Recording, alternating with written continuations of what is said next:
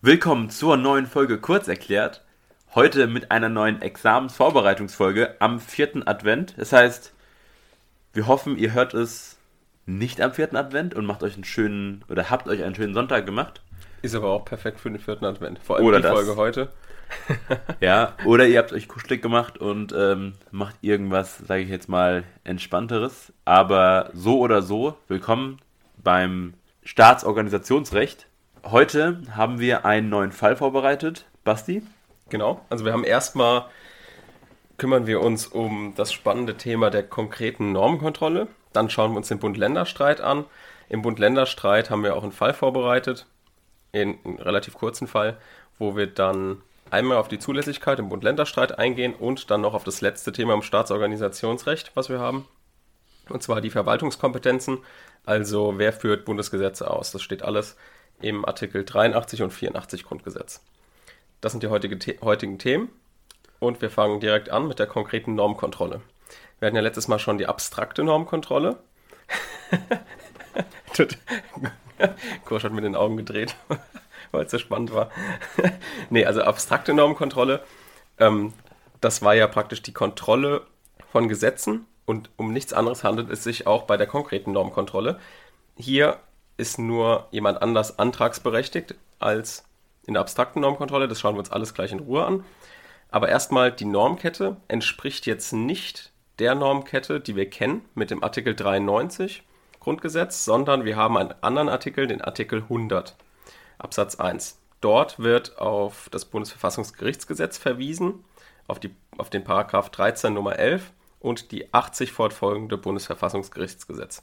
Das heißt, wir merken uns schon mal zur abstrakten Normkontrolle, der Unterschied ist die, die Normkette, um die Zuständigkeit für das Bundesverfassungsgericht zu begründen.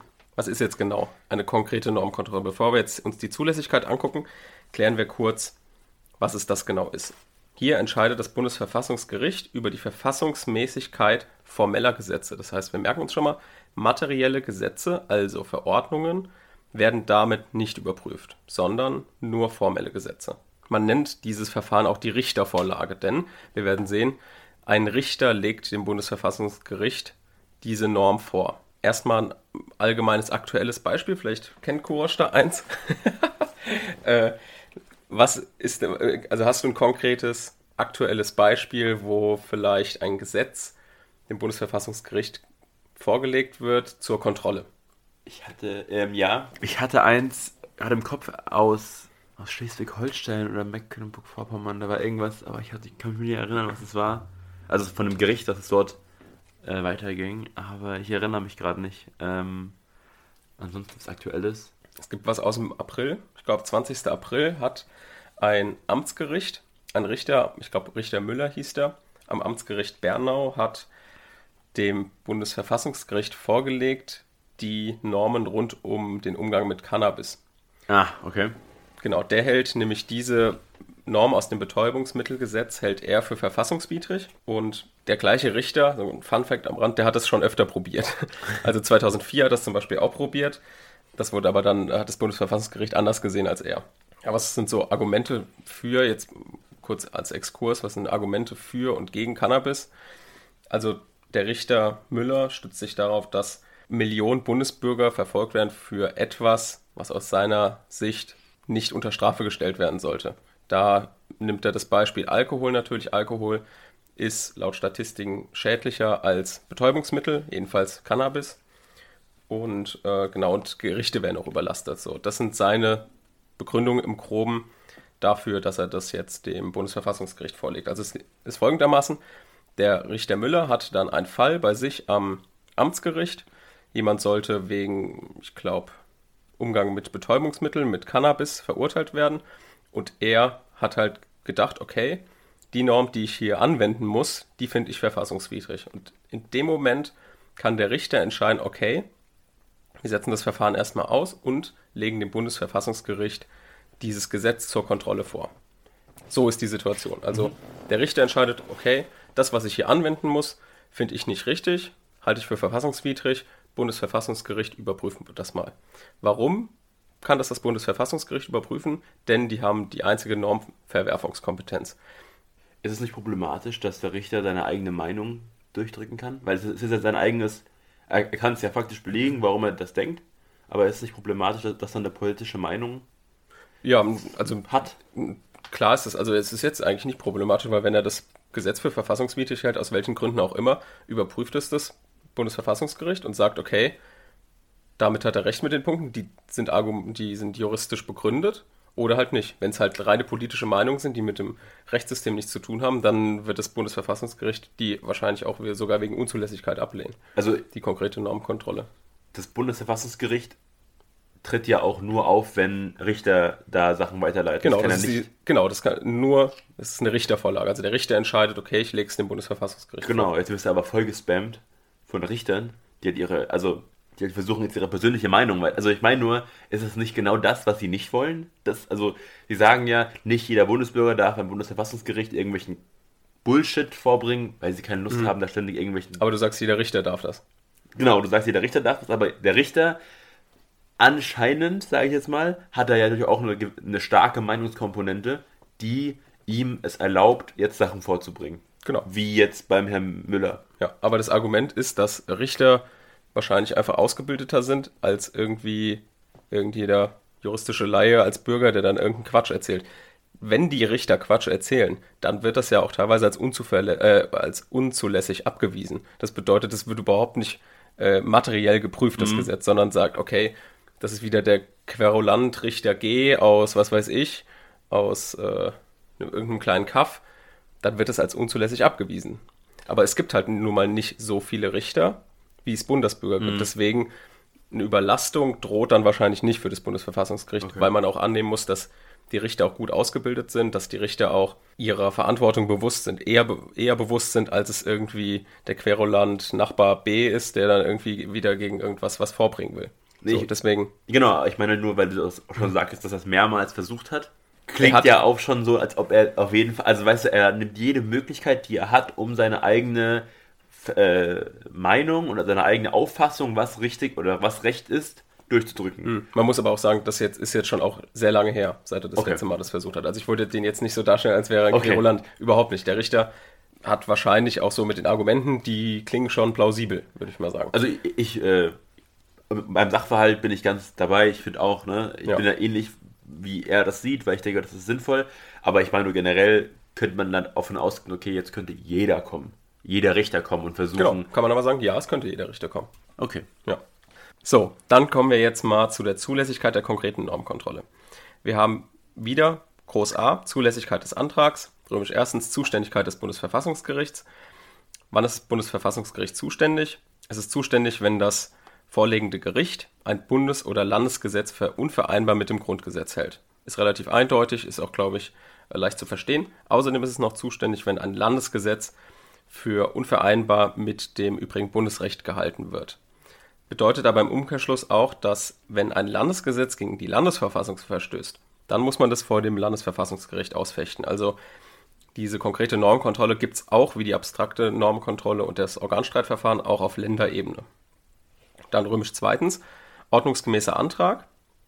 Der steht in 80 Absatz 2 Bundesverfassungsgerichtsgesetz und muss halt, die, also Vorlage muss begründet sein oder ordentlich begründet werden.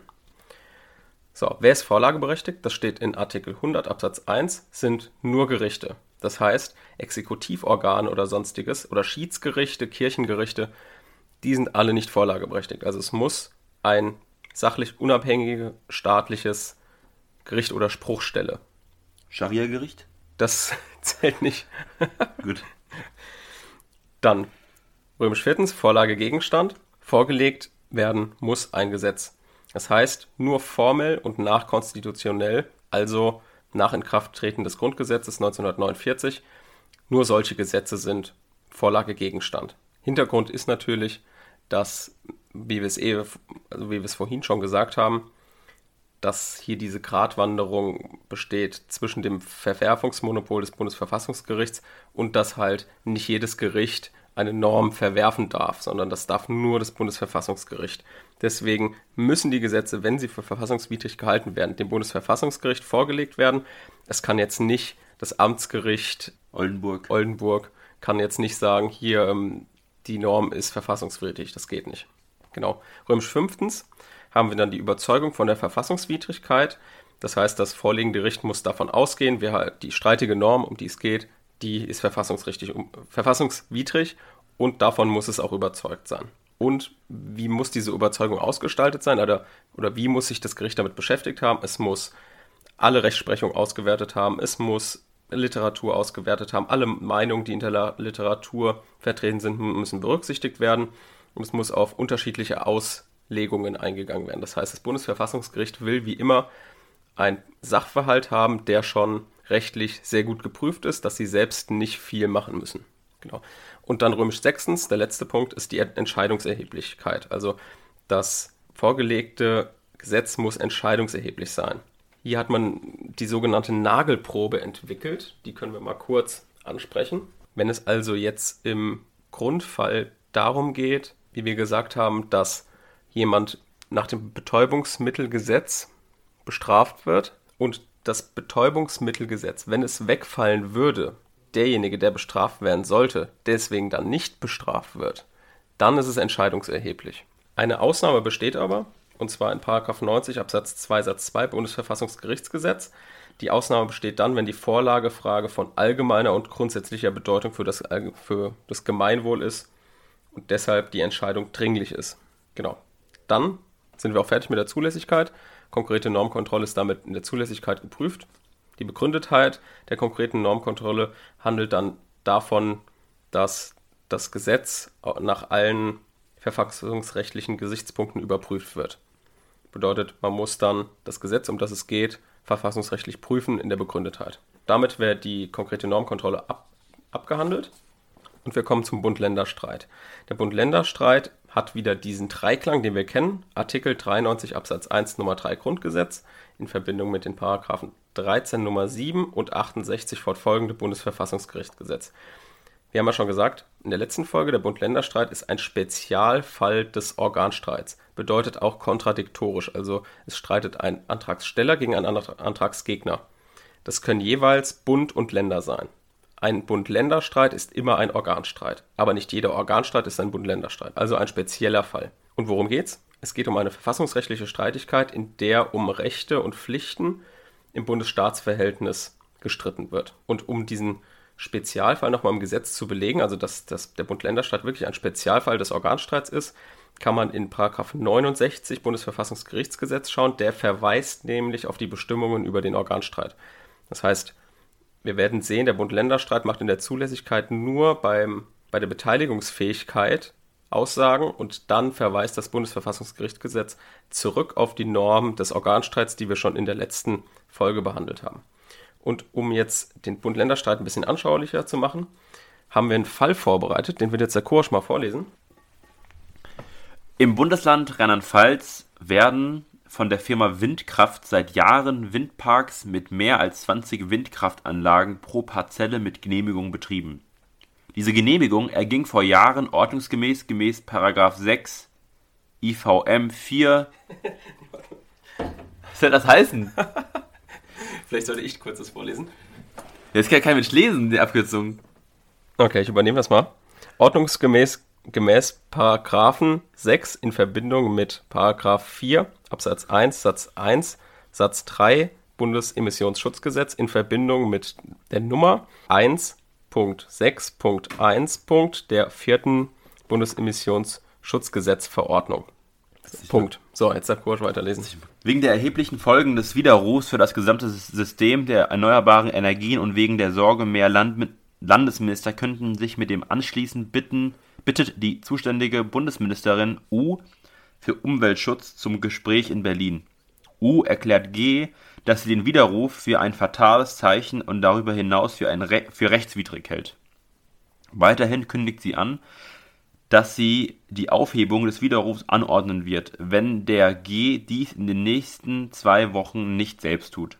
G teilt ihr in dieser zwei Wochenfrist mit, dass seine Entscheidung nach wie vor steht. Nunmehr ruft U mit der Bundesregierung den Bundesrat auf, den Plan, welcher per Beschluss feststellt, dass G gegen geltendes Recht verstößt. Prüfen Sie, ob ein Verfahren gegen den Beschluss vor dem Bundesverfassungsgericht zulässig und begründet wäre. Genau, also wir prüfen jetzt anhand dieses Falles den Bund-Länder-Streit einmal durch. Der Fall ist nicht sonderlich schwierig. Der ist jetzt relativ einfach gehalten, damit man es gut verstehen kann. Es geht vor allem um die Zulässigkeit und um die Ausführung der Bundesgesetze nach Artikel 83, 84. Erstmal zur Zulässigkeit des Antrags. Es ist wie gesagt ein Antrag in Großarabisch A. Zulässigkeit des Antrags. Römisch erstens, ordnungsgemäßer Antrag. Kennen wir die Norm, das ist der Paragraph 23 Absatz 1 Bundesverfassungsgerichtsgesetz. Dann römisch zweitens, Beteiligungsfähigkeit.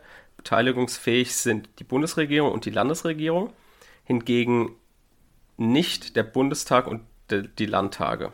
Die sind nicht beteiligungsfähig. Das ist eine zulässige Konkretisierung des Artikel 93 Absatz 1 Nummer 3.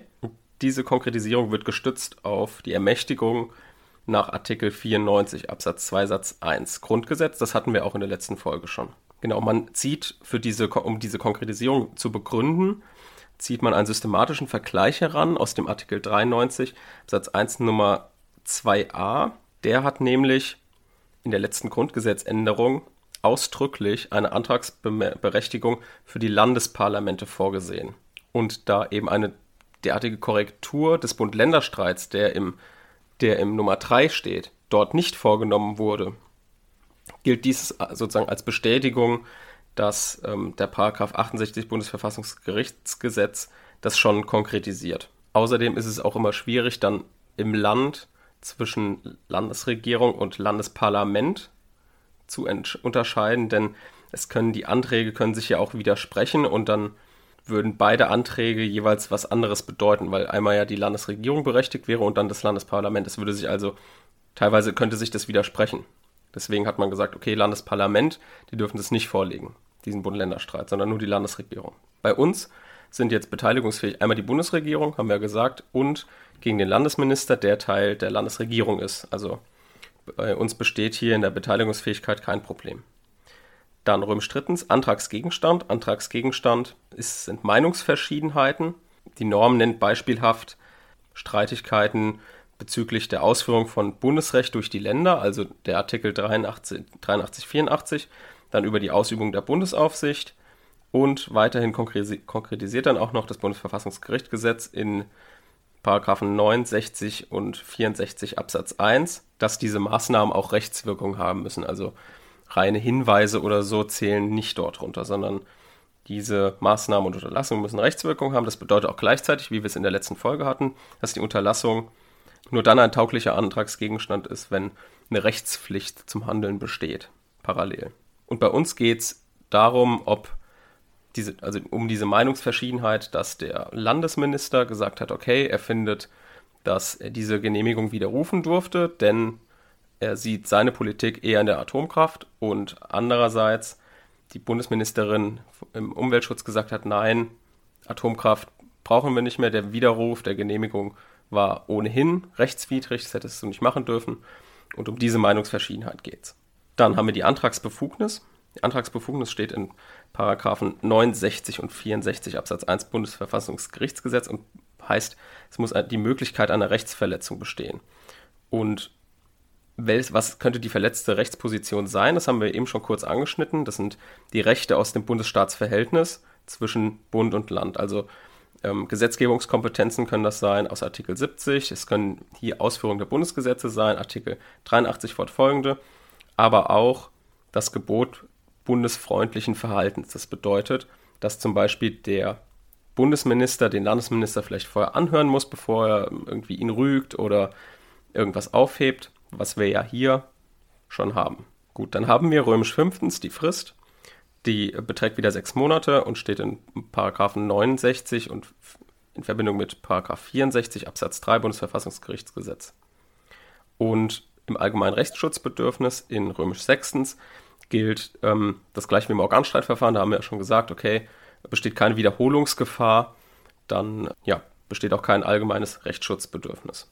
Genau. Und wann ist der Antrag denn dann begründet? Er ist begründet, wenn ein Verstoß gegen eine Bestimmung des Grundgesetzes festgestellt werden kann, die für das bundesstaatliche Verhältnis von Bedeutung ist. Also wenn gegen Kompetenznormen verstoßen wird, wenn zum Beispiel der Bund gesagt hat, okay, so habt ihr die Gesetze auszuführen, obwohl das das Land eigentlich bestimmt. Liegt ein solcher Verstoß vor, stellt das Bundesverfassungsgericht fest, okay, hier liegt ein Verstoß gegen, ein gegen eine Kompetenz vor und das muss der Antragsgegner dann umsetzen. So, also bei uns haben wir gerade durchgeprüft, besteht jetzt in der Zulässigkeit kein Problem, ist also ein relativ eindeutiger Fall.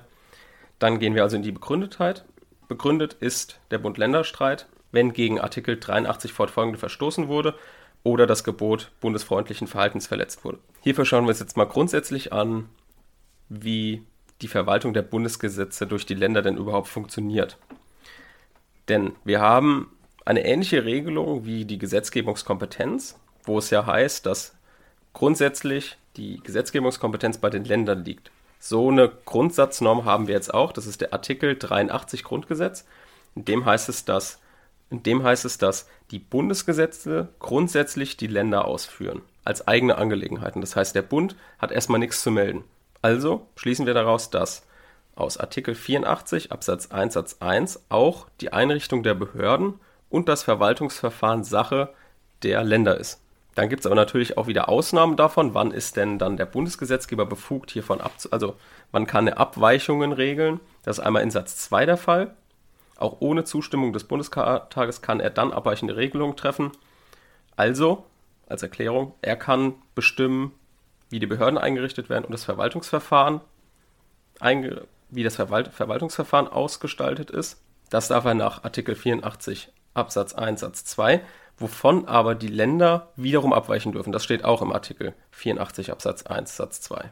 Das heißt, auch das ist wieder eine Regelung, wo der Bund eigentlich was, zwar was regeln kann, aber hier können wieder, wieder die Länder abweichen. Also spiegelt ein bisschen diesen Grundsatz wider, dass eigentlich immer Länder zuständig sind, um die Bundesgesetze als eigene Angelegenheiten auszuführen. So, dann gibt es aber natürlich auch noch eine Ausnahmevorschrift, wo dann der Bundesgesetzgeber ohne Abweichungsmöglichkeit der Länder das Verwaltungsverfahren regeln darf. Das ist der Artikel 84 Absatz 1 Satz 5. Genau, und hier, hierfür muss, muss das Bedürfnis bestehen, dass es bundeseinheitlich geregelt werden muss. Und bedarf auch noch der Zustimmung des Bundestages nach Artikel 84 Absatz 1 Satz 6. So, aber jetzt müssen wir natürlich eine Ermächtigungsgrundlage suchen. Nach dem allgemeinen Vorgeplänkel wird es jetzt ein bisschen konkreter. Wir müssen uns jetzt eine Ermächtigungsgrundlage suchen, denn die Bundesregierung und hier konkret in der Gestalt der, der Umweltministerin, die ist ja Teil der Exekutive und Exekutiven, Exekutive braucht eine Ermächtigungsgrundlage. Und diese Ermächtigungsgrundlage ist zu finden in Artikel 84 Absatz 3 Satz 1 in Verbindung mit dem Absatz 4. Dort heißt es nämlich, die Bundesregierung übt die Aufsicht darüber aus, dass die Länder die Bundesgesetze dem geltenden Rechte gemäß ausführen. Das heißt, das Land kann natürlich nicht machen, was es möchte, sondern das, eine gewisse Aufsicht wird darüber ausgeübt. Und das könnte natürlich unser Fall sein, denn, ich nehme jetzt mal vorweg, diese Genehmigung ist gestützt, haben wir ja vorgelesen, auf 21 Absatz 1 Nummer 3 Bundesemissionsschutzgesetz. Und dort heißt es, dass die Genehmigungsbehörde nur aufgrund nachträglich eingetretener Tatsachen berechtigt wäre, die Genehmigung nicht zu erteilen, also nur dann ein Widerruf erfolgen dürfte. Und nachträglich eingetretene Tatsachen sind natürlich nicht ähm, bestimmte Meinungen, die sich geändert haben aus Sicht des Landesministers. Deswegen hätte hier die Genehmigung nicht widerrufen werden dürfen und deswegen könnte hier gegen geltendes Recht verstoßen, Landesrecht verstoßen worden sein und deswegen durfte oder hat jetzt erstmal die Bundesregierung eine Ermächtigungsgrundlage, um gegen diesen Widerruf vorzugehen. Also dann haben wir jetzt eine Ermächtigungsgrundlage mit Artikel 84 Absatz 3 Satz 1 in Verbindung mit dem Absatz 4, weil diese Entscheidung per Beschluss des Bundesrates ergehen muss. Und jetzt prüfen wir, ob dieser Beschluss des Bundesrates denn auch formell verfassungsgemäß ist. Ich gebe mal so viel vor.